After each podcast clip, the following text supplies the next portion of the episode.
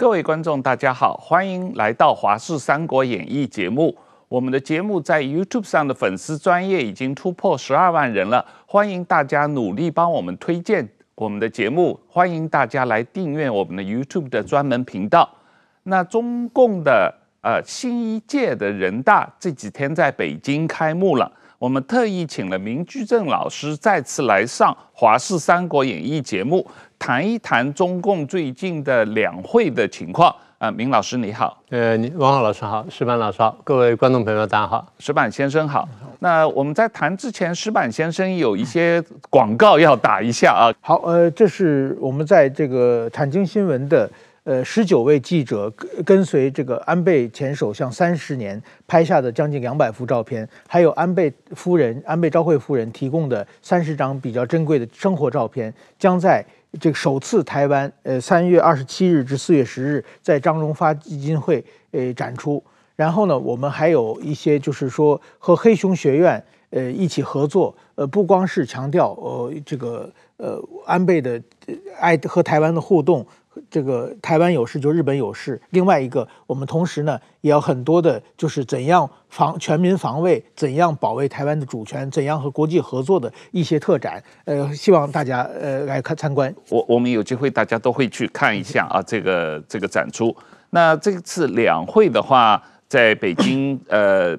每年一次，但是今年是因为换届嘛，啊，所以这个是跟着二十大的人事安排，这个大家会比较关注嘛。但是呃，外界对于两会的人事安排有很多猜测了，呃，不过在我看来，现在反正习近平一人独裁了嘛，什么样的人坐什么位置，实际上也没有太大关系嘛，都是习近平说了算嘛。严格说是真的是意义不大。比如说，你不是经常谈到斯大林嘛？我台湾叫史大林嘛。史大林时代手底下人，大家记得几个？没有几个，大家就记得他一个人，因为都是他，要么叫他左胳膊，要么叫右胳膊，要么叫脚趾头嘛，就是这样子。不过我们现在当然还是稍微关切一下，因为到到底他认为说，呃，不同的人呢，在不同位置上呢，还是会有些许差异，所以我们还是来看一看。而且就是在去年我们在谈二十大的时候呢，我们已经看到他排出来的，我记得上次石板先生讲的非常好，他排出来的一堆就是小矮人，那这个都没有特别专这个强的这个专长啊什么等等，然后学历也不特别高。我们当然不是说一定要高学历一定要怎么样，但是你治理这么大的国家呢，你必须要非常丰富的经验。然后在过去呢，常委里面他这个。都是有相当的专精的背景，然后他有分工什么等等，所以大家很关注的问题。但这次选出来这个常委，大家觉得说好像跟期望的差距很大，所以大家觉得说有几个漏洞要补。第一个漏洞，我想大概就是副总理，因为大家看见总理如果真的就是李强的话，那么他的经济背景各方面呢是不太够的。呃，过去的几任总理呢，那有的经济背景相当强，就是朱镕基啊，或者这个李克强啊，这些经济背景非常强。那能不能真的发挥专长呢？不一定，当然就看总书记的这个，呃，他给他多大空间。可是问题是，如果说你作为一个国家总理，经济背景不够强的话，那大家就会有点担心。那李强恰好就是这么一个人，他在上海的表现，当然第一呢，他没有两个以上的这个。呃，地方的这个一把手的经验。第二，觉得他的经济背景不太够，所以大家难免担心。那第三个，大家更担心就是他上海做这个疫情风控的这个表现呢，太过这个雷厉风行，好像这个老百姓生活空间呢都受到很大的挤压。当时我们的一个猜测就是，如果说李强真的接总理的话，那么这次两会呢，副总理当中呢，就必须得有一个经济上比较强的人。所以现在大家比较关注第一个副总理的人选。那么现在我们当资料这个资讯非常有限，大概是这样吧。他们传统呢，你们两位都很清楚嘛。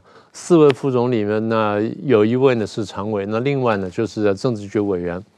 所以这次我们看到政治局政治局委员的这个名单，然后又对照了最近开会，发现说有一次这个政治局呃上个上上个月吧，一月吧，一月底这个集体学习的时候呢，有六个人讲话，那三个人的职务是确定了，那有三个人职务还没确定，那所以我们就特别把三个看了一下，一个是刘国中，然后一个是张国清，一个是何立峰，呃。另外几个都是有职务，我们就不去说他。这没有，就是这个还没有分派职务的呢。一个是何立峰，何立峰是发改委的这个主委，然后前一阵陪刘鹤啦、陪李克强去看央行啦、看外汇管理局等等。所以以他背景来说呢，他接一个副总理呢，有足够财经背景的，那我们是比较相信的。好，这一个。第二个是刘国中，刘国中原来是陕西的书记，那么。呃，也是一月份吧，一月上中旬的时候呢，他曾经去四川、重庆调研，调研的主题是疫情防控啦，然后医疗啦，呃，这相关的这些问题，所以他有可能接孙春兰。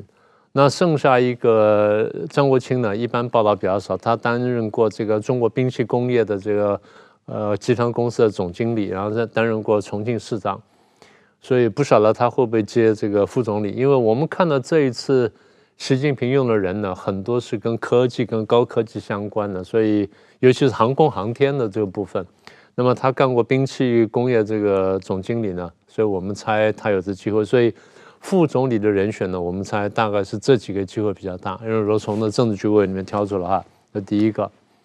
第二个大家会比较关切，就是中办主任。那中办主任原来是丁薛祥，那丁薛祥现在还可能会管内务部，所以他不可能兼中办主任了。那所以要接他的，大家有两个人，一个大家猜了很多是王小洪，但王小洪现在干公安部长，那你你要再接的话，有点有点太吃力了，叠床架屋可能弄不来。所以我个人比较倾向于说，是不是中办现在的副主任孟祥峰呢？他反正驾轻就熟接手呢。那大概这个可能性比较高。那有人就谈到说，宋涛会不会再接这个政协副主席呢？这个接不接没什么差别，坦白讲，所以这个大家不用太谈他。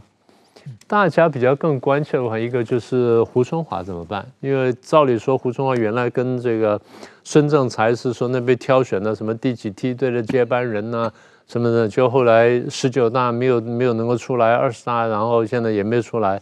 所以他怎么安排呢？这个我想还有待观察。那到底就团派的人马，是不是这次真的说是被团灭呢？那这个恐怕还值得斟酌一下。所以这个这就人事的部分吧。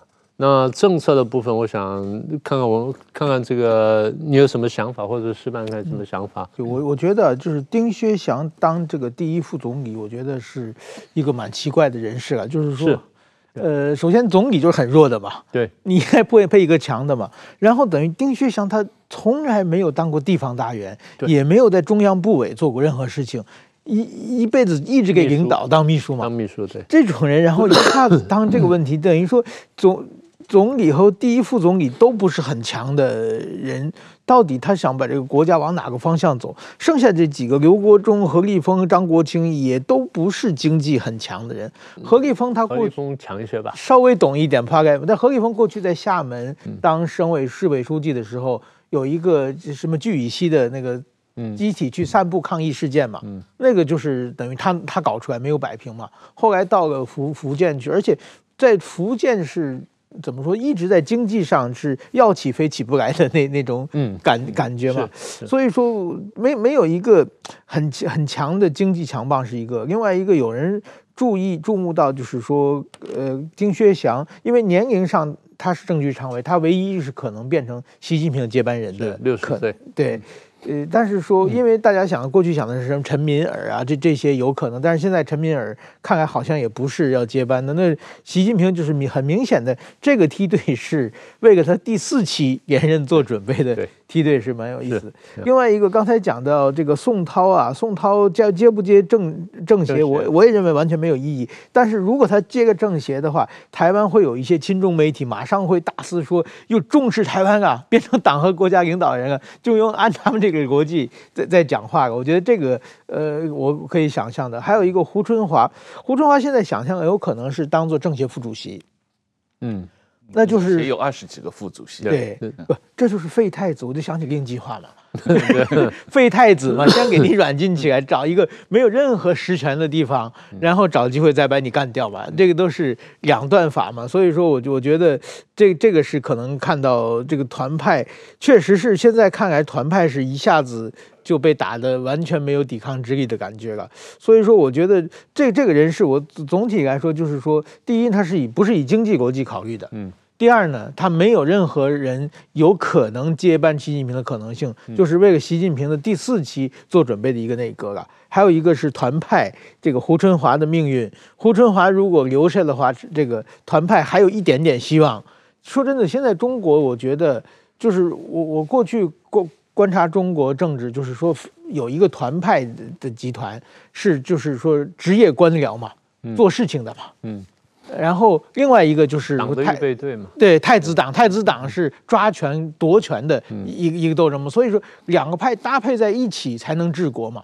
现在团派如果说全部被排除掉了的话，就是没有干活的了嘛，只有夺权的嘛。争夺到政权以后不知道该怎么办，就会变成这种情况。所以这这是我认为是一个呃这次人事一个很大的特点吧。还有一个不确定性就是谁担任国家副主席的问题嘛，有一直有说韩正的可能性有似乎有。这个说明江派是不是还有一点可能性？但是江泽民已经不在了，但是说江派是不是还还有一些影响力？曾庆红在，哦，因为那时候谈到这个问题就是嗯。呃，反正就是有人这么说了，我们就这么说说吧。有人就说啊，这个江派，然后是怎么怎么的，然后说这个曾庆红是靠江泽民提拔上来的。听说曾庆红说，谁靠谁还说不准呢、啊。对，这个话我相信你们都听说过。那么也就是我们都知道，曾庆红的确是江派真正的头脑，然后他的这个呃谋划什么各方面，他比江泽民厉害得多。江泽民基本上是一个。就是台面人物，但是真正操盘的是曾庆红，所以你说，你说江派还有没有实力？严格说，他们还有实力的。他毕竟在台上，这个耀武扬威二十几年，那个人马呢还在。你当然不是说啊，这个人一走茶就凉，然后大家都倒向习近平那边去，倒不倒向新皇帝那边，大家会看说新皇帝对我怎么样，然后我相不相信新皇帝？因为这东西，即便是下属看看这个长官呢，他有一个信任的问题。如果我很信任你，那我可以比较彻头彻尾倒过去。如果说我对你有保留的话，我我倒过去的程度呢可能会留几分。所以如果说习近平打贪或打江派，当初这几年打了最早的五年打得不那么凶的话呢，那江派一些人马呢可能会死心塌地过去。那么打那头那五年反贪腐打成那样的时候，那很多人可能心里是有点有点低估的。就怕他脑脑袋上那把那个 Democratus 那把剑呢，不知道什么时候掉下来。所以我觉得那时候他们很多人是又又又有点漂移回来了。所以你刚刚讲说江派到底是不是还有实力呢？我觉得还不能说一定就没有了。我们再来看一下这个最近所谓中共二十大的二中全会啊，审议了党和国家机构改革方案。最终的改革方案要在两会之后才对外公布啊，但是这个二中全会说，这个机构改革的目的是确保党的领导全覆盖，确保党的领导更加坚强有力啊，实际上也就是确保习近平个人的领导和独裁吧。这个改革的目的只是为了让习近平的独裁更有效率吧。基本方案是这样子啊，那。当然，就是我们现在问，就是为什么在这时候又推一个这个机构改革方案？我们可以看到哈，呃，习近平过去呢也推过，其实过去每五年就要推一次嘛。对对，每几年会推一次。我们现在看，就是你这句话问的讲的正好，我们就回到前五年他推了什么？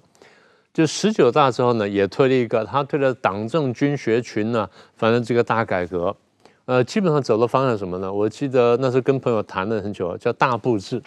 你们都有印象吗？大部制就是我们部委太多了，然后我们要把它整并整并。所以我记得那一次大概正部级机构呢减了七八个，副部级机构减了七八个，然后最后拼起来啊，这个觉得说呃好像可以用了。好，那那时候有两个方向，第一个方向就是党的力量加加大了，然后政府力量缩小了。因为我记得在赵紫阳改革的时候呢，当时 其实。陈云都说过类似的话，就是咱们党管的事情是不是太多了？是不是有些要给到政府去管？因为陈云毕竟是这个财经系统出身的，然后金融呃这这个经济系统出身的，所以他比较注重这一块。好，那那时候改革的时候呢，我记得赵紫阳是特别推了，就是因为当时我后来碰到一些体改委的人，我跟他们谈到这个问题，他们说啊，当时思路就是小党委大社会。但有的说啊，这个是还是要大党委，所以辩论了很久，但是最后就折中，就毕竟是把党的部分缩小了。因为当时呢，呃，推过几次这些改革嘛，所以那是留下的一个问题，就是党到底要多大，然后政府到底有多大，就党跟政的关系。好，那么这个回到习近平五年前的改革呢，那很明显就是党的力量也加强了。所以以党代政跟以党领政，在习近平的第一任跟第二任，呃，尤其第二任呢，得到了极大的这个推进。这是第一点。第二点呢，就是地方政府的那个改革啊，呃，这样说，中央跟地方分权的改革呢，中央权力又大了，然后地方权力小了。最明显就财税的部分，就地方财税权呢又缩小了，然后被中央又收走一大块。所以回到五年前的改革呢，大概两个特征。第一个特征就是以党代政，或者是以党这个领政；第二就是中央从地方收权，这两个特征是非常明显的。这一次呢，叫做深化机构改革。那我们都知道，这个共产党讲深化什么意思？深化就是基本上循着前面思路在往前推进。那你看习近平这个主政这十年多以来呢，大概就是。不断的加强党的这个控制力，然后党的控制最后又到他一个人的手上。所以你刚刚讲，呃，是不是加上一人独裁？最后是这样。你记不记得文革时候不是搞三结合吗？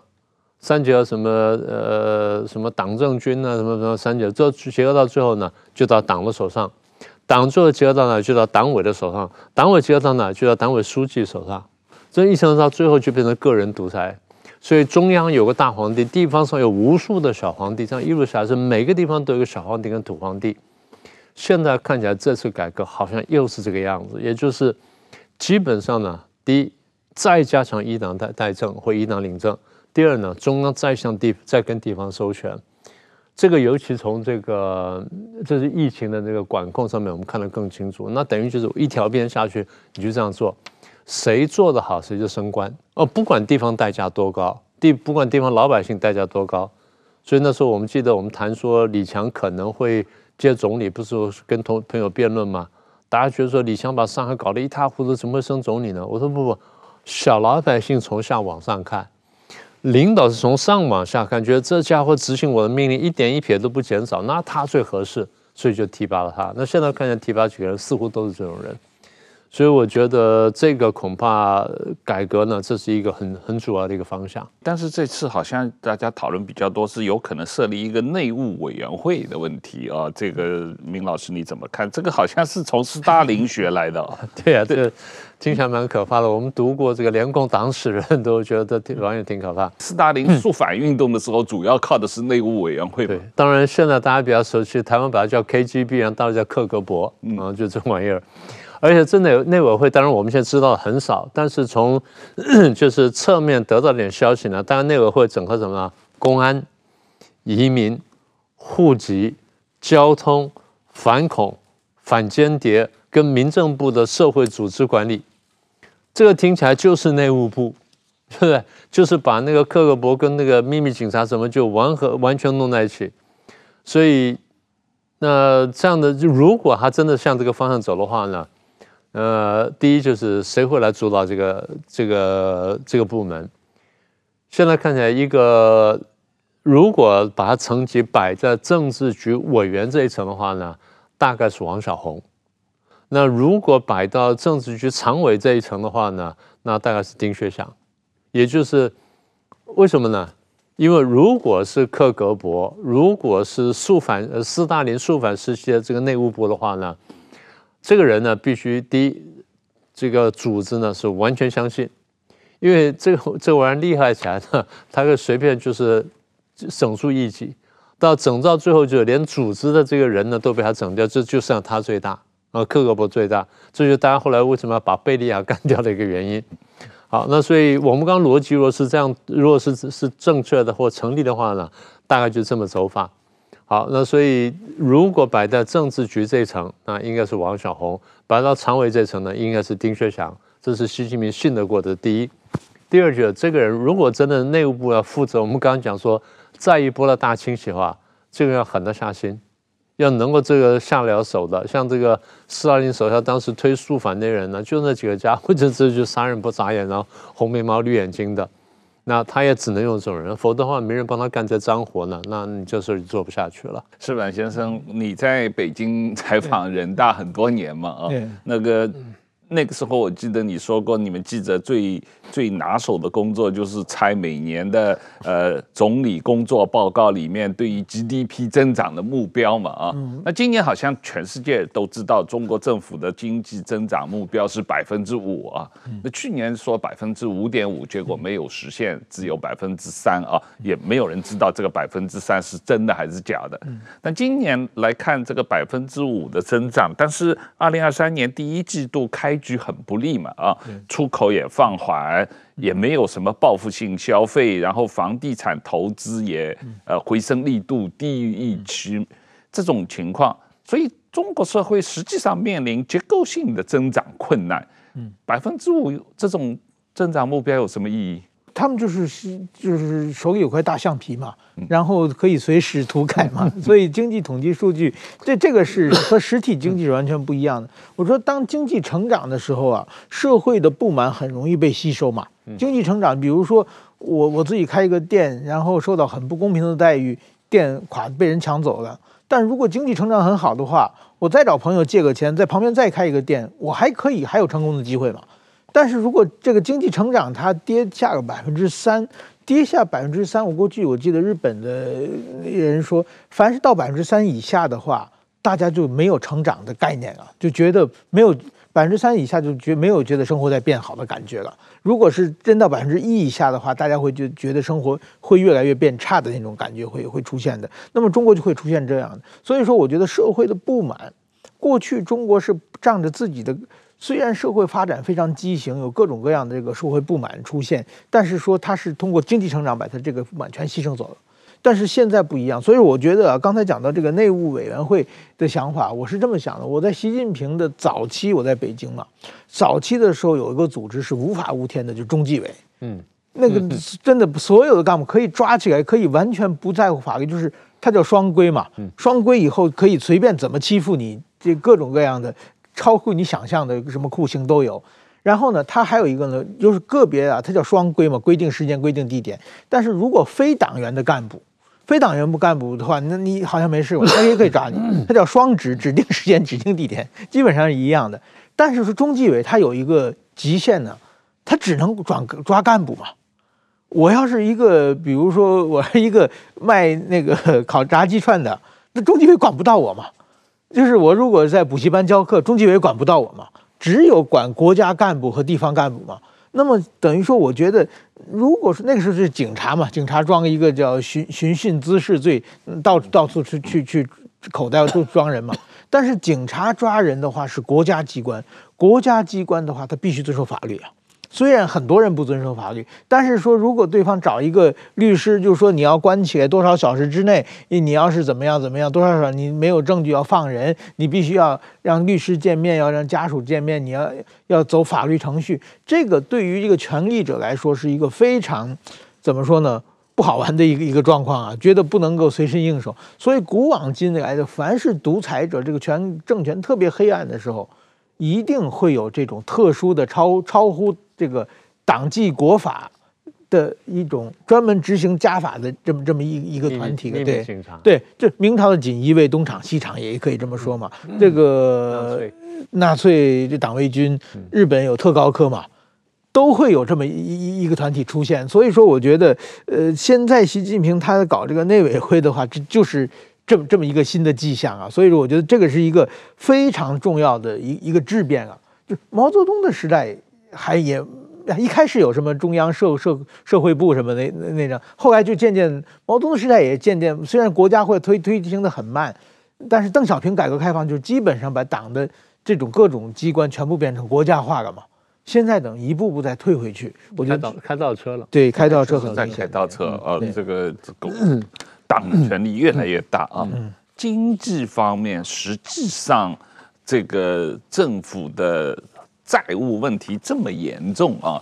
这次人大开会的时候，实际上我们看到各种统计数据，整个二零二二年因为清零政策，全国所有的省市、直直辖市，这个全部财政赤字啊啊，这个然后呃，二零二二年根据。财政部，中国财政部的官方数据，地方政府的负债高达三十五兆人民币啊，三十五兆人民币是历史记录。那这个债务增长比去年同期，二零二二年比二零二一年增长了百分之二十。嗯，而且呃，有很多学术研究认为，地方政府的隐形债务，特别是城投债，可能高达六十兆人民币。六十五。啊，六十五兆人民币，那三十五兆加六十五兆加起来一百十兆这样的一呃，这个一百兆人民币，相当于几乎是 GDP 的百分之一百这样的一个状况啊。那呃，所以整个二零二三年的还债高峰是是非常压力非常之大的啊。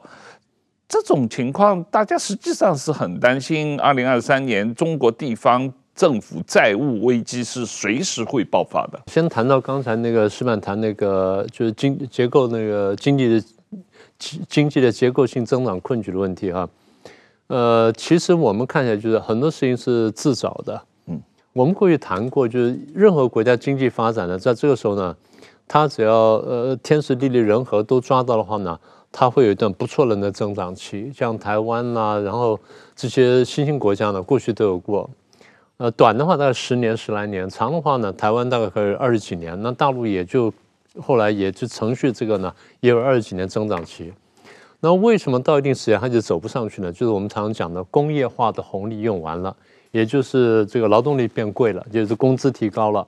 第二，土地变贵了，水电变贵了，交通变贵了，然后这个呃原材料变贵了。为什么？因为你经济富裕了嘛，所以这个水涨船高。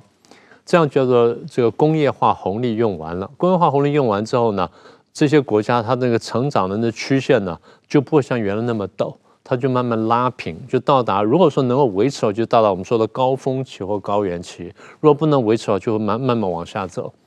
所以我们估算，从一九八零年呢，真正开始这个呃推动改革开放以来呢，那这个是这个走的是非常快的。那我们再算下去，就是你这些刚刚讲说，呃，人口红利啦、土地红利什么的这些呢，大概用了四十年了不起了，三十年、四十年，所以这样算的话，大概是二零一零年到二零二零年左右。但是我们在二零零八年到一零年已经看见了开始要走平，我们这个具体数字就不说，你看走平。所以当时我们的预测就是，呃，零八一零之后呢开始走平，然后看它走到多平。那如果说你还是有点势头，还有一点这个冲劲的话，它还不那么快拉平。如果不行的话，就就走平；再不行就要往下掉。所以所有的这些经济发达国家呢，就像刚刚石板说的，你能够像美国、日本、德国这个国家，每年的这 GDP 成长呢，比上年呢都能成长到超过百分之二到百分之三的话，那就非常好了。美国啊，这这很很长时间，如果超过百分之三，那全世界拿它吃香喝辣了，对不对？就跟着跟着就过好日子了。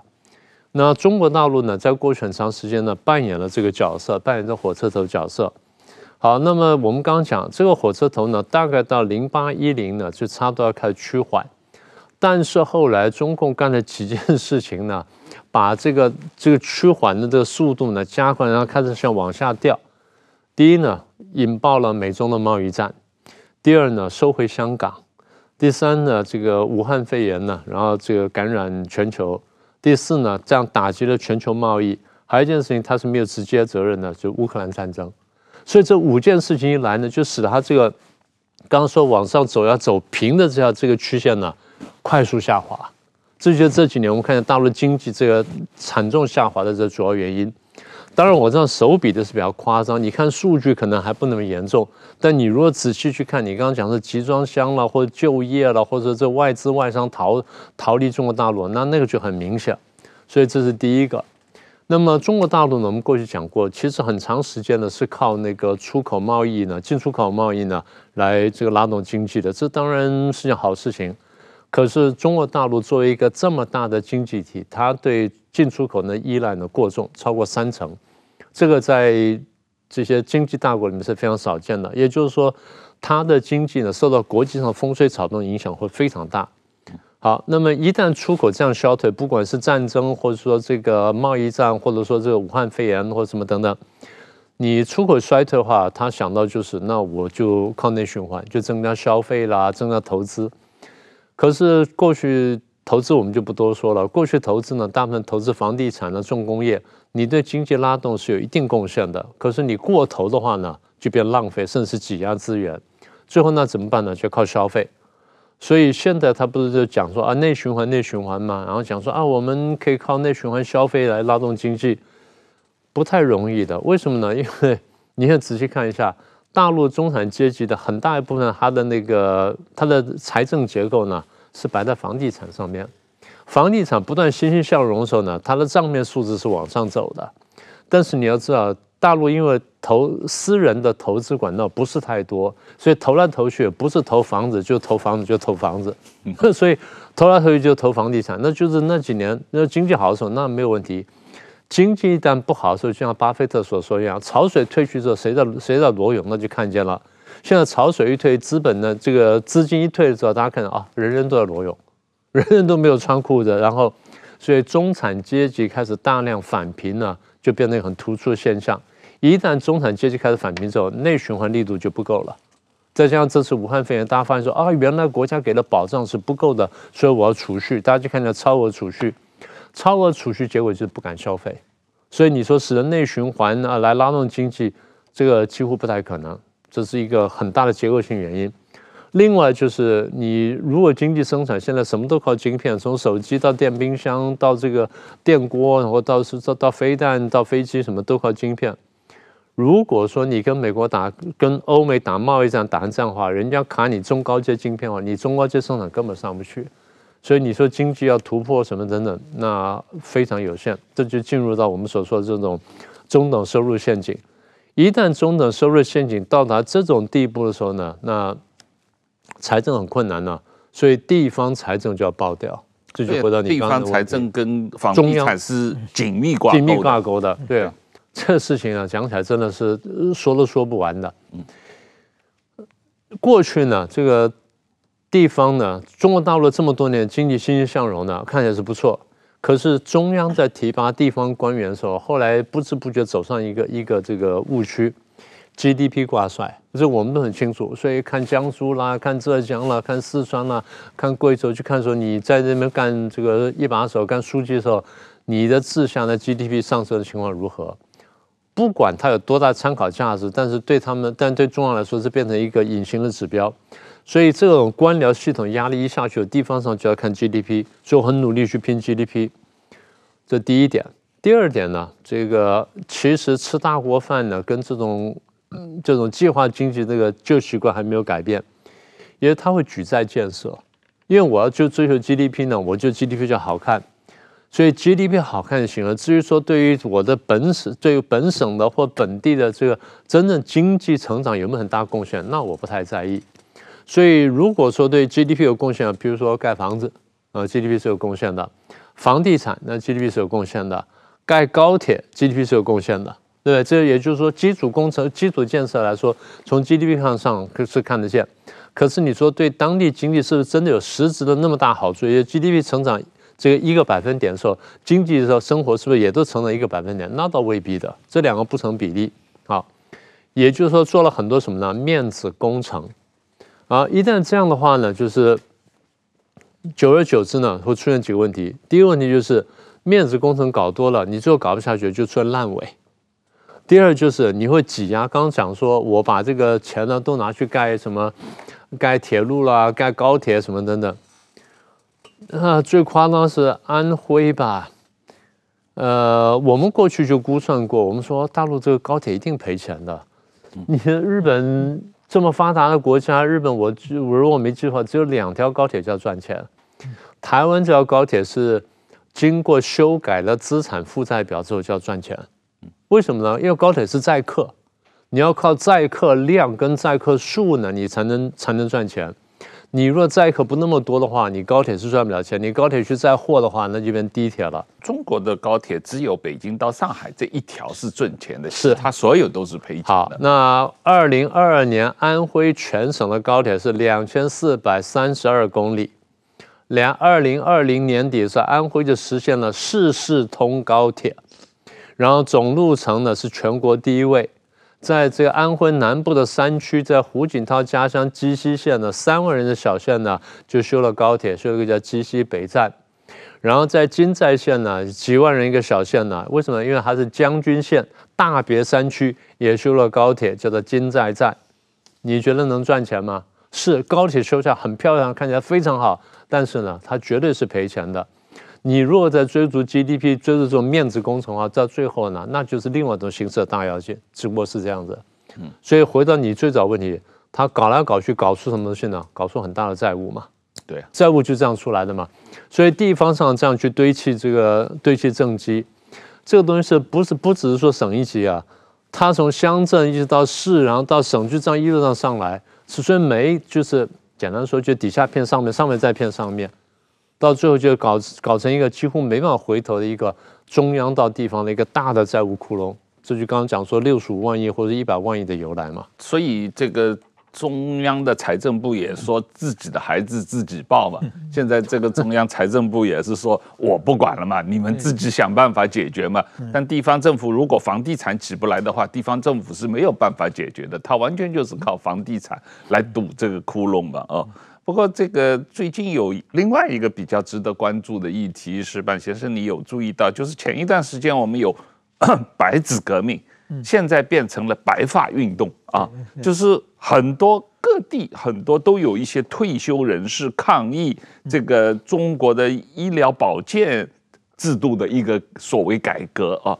这个问题实际上本质上是呃，把这个许多。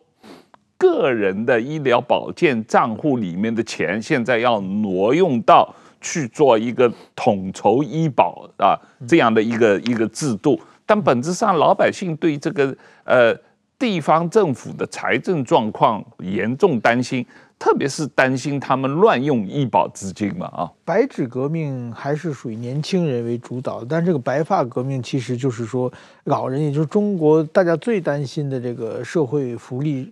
这个制度啊，年金制度啊，这年金制度其实全世界都有问题啊，就是说包包括日本也有很严重的问题。但是如果是在一个民主社会之中，每个老人都有一一票，而且这老人投票率很高，所以说呢，其实没办法就借钱嘛，借钱就是让这些老人嘛。但是在中国呢，这些老人就会被牺牲掉嘛，因为这些老人他们已经就是不从事生产活动了嘛，所以说我觉得这这些老人其实。等于说，中国省整个社会就是一个畸形的发展。然后呢，当这个社会它的自己的财政出现问题的情况之后呢，这个怎么说？如果说民主国家的话，它会及时修正。比如说，在日本的有一个叫北海道的西张市，它那个就是开发过，一开始有碳有矿，矿挖光了以后就开始花了很多钱把，就是做了很多观光设施，这个负债嘛，负债以后破城市就破产了。还不起债，破产，破产以后大家还要选举嘛？选举以后呢，嗯，大家已经，你天天吹牛的这这些呃政治人物已经不相信了嘛？就上来一个改革嘛，就是把大家所有的社会福利全部砍掉，砍掉以后呢，大家咬牙几年实现一个愿景。这个东西的话，等于说他会不停的跟市民对话，不停的修正的。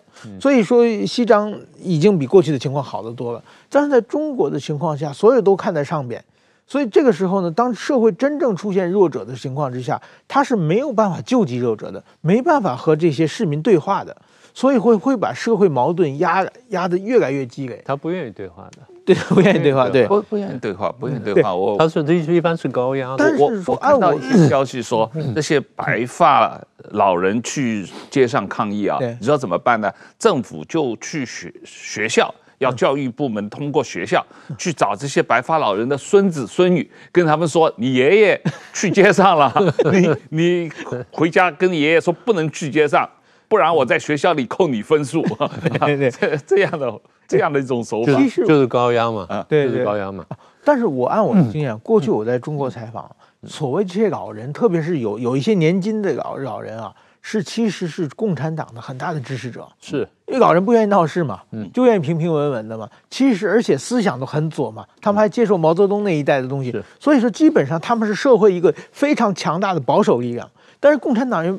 现在也骗不了他们了嘛，把他们也惹急了，只能骗更小的小孩子嘛，骗这这些小孩好还好骗，让这些小孩去做工作。但是我觉得这这样这样已经到了最等于说，过去本来这个老人是中国社会的非常重要的安定力量啊，现在这些人他们已经忍无可忍了，所以我觉得这这中国的矛盾已经变成一个质化。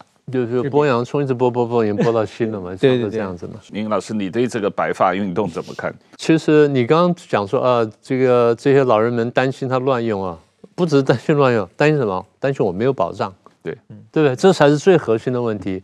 老人退休在家嘛，他基本上就是想说，哦，我怎么活得好一些？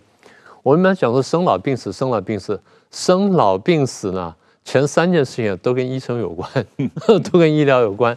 死呢，只有只有医生，只有死呢，医生是管不了的了。之前都得他管。那么也就是说，社会福利，社会福利基本上就是照顾这一块嘛，生老病嘛，就照顾这一块。那你说人一般都生病了，都得跑医院呢，老人特别这样。所以我记得那时候。我们到这年纪，我们朋友聚在一起说：“哎呀，你最近这个住哪儿？”他说：“哦，我要搬家，搬到哪儿呢？我搬到哪里去？为什么搬到哪里去？因为那离医院近，啊，离医院近，交通方便，然后买菜简单。那最早，第一考虑什么？离医院近。我很多朋友都这样想哈。那中国大陆也是这样的，因为人到了退休的时候，基本上就想这个事儿。好了，你说过去呢？哈，你说拿个什么医疗卡，然后你说小病嘛。”我不用去看，拿个医疗卡，然后到附近药局、诊所刷一下卡，我就买了药了。因为里头有钱嘛，这个政府打了钱在里头。那现在你把我这个两百八十块砍剩下八十块钱，然后这个几百块钱砍剩下一百多，砍掉了三分之二，我砍掉百分之七十，我剩百分之三十。第一，我就很担心了，我这百分之三十钱，我到底能不能够不够刷呢？这第一个问题。第二说啊，没关系，因为我摆在一个大的水池里面，然后你反正去刷，刷不过哈，你可以来申请。很麻烦的，因为这样的话，过去我在家旁边那个一些老人被采访，他就讲他说，过去我家门口在巷弄巷弄口那方那个诊所里面，我刷一下就拿了药就回家了啊，或者去逛一下买个什么炸鸡吃啊，或接个孙子什么的呢，哎，我就回家了。现在不是啊，现在那不能刷了，因为那没多少钱可以刷，我就必须跑医院。好，我第一要去搭车，然后去跑医院，去排队，去挂号，去看诊。然后去拿了那个单子，拿了单子才能才能去去买药。好，买完药之后，我得先自己先出钱。完了之后，我再再去申请这个这个返还。返还手续非常麻烦，那个认的那个那个标准呢非常严格，比过去难得多。所以老人就非常不高兴。你说孙子做工作，到时候回来是不是老人对孙子做工作了？那还不一定呢。等等到孙子长大了，连这个钱都没有了。不过当然他们不会说等到那一步了。现在就是。在家里的老人跟孙子闹矛盾的了，因为他确实影响到中国的每一个人啊，特别是老人，他们很多人是过去几年就是等于是交钱，然后企业交钱，积累了这个在医保里面有一个账户，每个人个人账户。对，现在突然说你这个账户的百分之七十的钱没了，没了，要被拿去拿到一个大账户一起用了。那人家就觉得很不公平嘛，我我我个人的账户的钱怎么就没了呢？对啊，对，这第一段，第二段就是刚刚我们还没说到的，你拿里面你是不是好好用，你还是你乱用？我还不知道。如果说结合我们刚刚讲说地方财政有这么大困难的话，大家很直接就怀疑，啊，你是不是挪用我的钱？是啊，你挪用我的钱就变成到时候我要用时候我没得用了，嗯，那这是挪用。那万一你贪污怎么办？是，挪用跟贪污都是我担心，因为最后就是就是一开始我讲的。我担心我的保障不够，这是这批老人现在最关切的问题。对对，因因因为你这个钱是在个人账户里面的，他们老百姓自己看得见，看得见的用得着。你到一个大的账户里面的话，谁也管不了，谁也看不见嘛，就确实是一个问题。另外一个 特别有意思的问题，就是所谓的这个呃中国的人口焦虑症状哈，这个呃从中国国家统计局的数字看来，去年中国有九百五十六万人出生，但是有一千零四十一万人死亡，一年期间减少了八十五万人口啊，这是从一九六一年三年大饥荒以后，中国人口首次出现的负增长啊。呃，一九六一年到现在第一次出现人口负增长，而且这个情况可能二零二三年也会是比较严重的啊。那当然，这里面也可能跟疫情的死亡有关系啊，但也也是人口出生啊，这个实际数字大量下降也有很大的关系。另一方面，从人口的结构来说，中国也进入老人社会，现在中国的平均人口不光是比印度高很多，将近高了十岁啊！它实际上，我看有一些研究，到二零二五年以后，中国的平均人口甚至会比美国都高啊！平均年龄啊，平均年龄，平均年龄啊！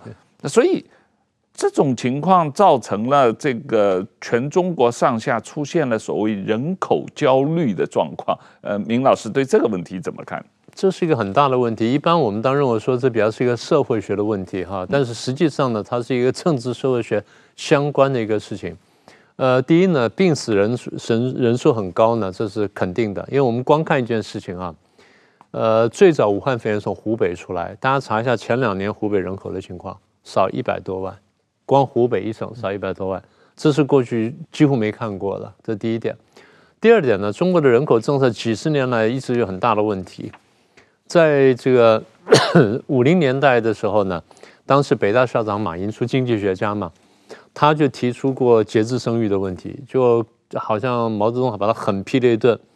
毛泽东想的是将来要打打世界大战，他讲了打核子战争，啊、呃，你也扔，我也扔，然后最后人死掉一半，那剩下就是中国人了，中国人就光用脚走出去占领全世界，他想的是这这个美梦，所以他狠批了马寅初，然后马寅初被批了之后呢，这个官方就开始鼓励生育了，结果人口快速膨胀呢，一下呢，大家就讲说错批人呢多生几亿。好，七九年开始搞一胎化政策，一胎化政策呢又是一刀切，一切下去呢，切出当时我们就说几个结果。第一就是你不管怎么样，最重要的就是性别一定失衡，中国重男轻女嘛，你这样砍下去之后，一定是一定是这个消灭女婴，所以女婴一定少。当时我们初算，我们说其实到差不多就是二零一零前后，大概中国的这个男女比例呢，男女婴比例呢，大概会缺到一千一千多万到两千万。是，现在差不多就这个数字。所以中国要么就是向外去去讨老婆，要么就是这个呃，对外对外侵略 去抢女人，嗯，要不然就什么铁链女。嗯对对不对？铁链女，这个这个这个就是男女比例失衡之后，它会产生的社会现象乃至一个国家政策。好，那么这种错误的一胎化政策呢，它造成两个严重后果，一个是未富先少，就是还没有富裕起来呢，人口已经少了。你看这些那些这个就是零岁零岁到十四岁那个比例就非常低，我就不不给具体数字。这第一个，第二呢，未富先老，还没有富裕起来就先老化了。就跟日这我们去跟日本比，日本同样这个年龄层的人呢啊，比如说多少百分之多少多少啊，到这个时候，但日本的平国民平均收入的水平呢到这里了，中国的年龄平均年龄到达跟日本差不多的，但收入远远低于平均收入远远低于日本，叫未富先老，就是社会还没有富裕起来，但社会已经老了。这样的问题在哪里呢？劳动力不足跟劳动人口的结构的严重失衡，这就出现你刚刚讲的。一旦这种劳动力的结构跟劳劳动的人口的严重失衡之后，到二三十年之后呢，劳动力不足影响经济发展乃至影响国力呢，这这个效果就表表现出来。所以有人曾经做过研究，就是为什么这个八零年代以后呢，中国大陆经济发展非常好，因为那时候刚好年轻一代刚好上来。然后那个是它的人口的中中位数跟美国人口中位数呢，它是低于美国人口中位数，大概差个四岁到五岁左右，所以那个那段时间中国经济会快速发展，那可以想象。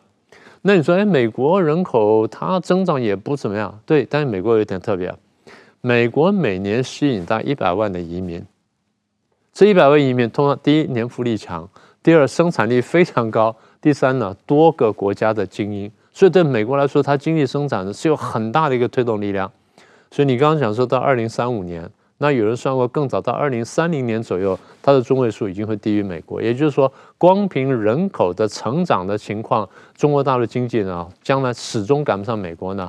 几乎从这边去看得到。呃，矢板先生，我不知道你有在北京采访的时候，每年都有这个呃人大代表提案嘛啊，有很多花边新闻，各种各样很奇怪的提案嘛啊。听说今年人大代表提案有提到这个鼓励生育的各种各样的奇怪的措施嘛，特别是好像有些地方说要鼓励这个呃未婚私生私生私生未婚生育说。现在我们要鼓励生育，你你没结婚，呃，生我要也要特别的鼓励。你你觉得这样的提案？我觉得这完全好，好像还有哪个城哪个省要让那个年轻的男生去捐精子什么的，先存起来等等。就是说，我觉得像像日本啊，也有同样有少子高龄化的政策，但是说呢，它其实啊，社会日本的政治做了很多的事情，要把这个缓解。要减少和这个社会矛盾，比如说，我记得很久，我在产经新闻入社以后，就发现这个退休的年龄一年在在延长嘛，然后有各种各样的怎样交接啊，怎样就是说让公司这种年金制度。平稳的过渡，就是想出很多很多的方法，花很多时间。但是现在日本也还有很多问题了。但日本基本现在六十五岁退休已经完全是确定了，而且拿领年金是六十五岁开始，呃，然后可能今后还要往往会延长，这样会做很多工作。但是中国好像女性现在退休还五十五岁嘛？对，已经进入少子高龄化的快速期了。但是说它这个没有完全过渡嘛？所以中国的政治是让这些矛盾加速化，他他也就是他政策没有衔接好。对对对对对，他如果衔接好的话，那这样问题还可以缓解几年。对，然后呢，这个习近平还讲说我们有四个自信嘛，我们是最棒的嘛，所以说不能学习外国经验嘛，所以自己就得想出一些乱七八糟的事情啊。但是独生子女你不让他生，你有的是办法；但是说你让他生，这个很难的。当社会都没有这个生育的意愿的时候。你政府再怎么刺激，这个这个全世界所有国家都试过嘛，一样的，大家都都不会。所以说，我觉得中国这个人口问题，特别是现在这一党独裁，它会使人口减少这个矛盾更加加加剧加速。嗯，对，呃呃，这个关于中共的这个两会的期间很多议题的讨论啊。当然，我们也要关注所谓国务院总理李强的记者会啊，这些问题。那可能要过一段时间，我们回过头来再来看啊。两个礼拜，两个礼拜以后。那这个今天时间差不多了，谢谢明老师的时间，谢谢石板先生，谢谢大家。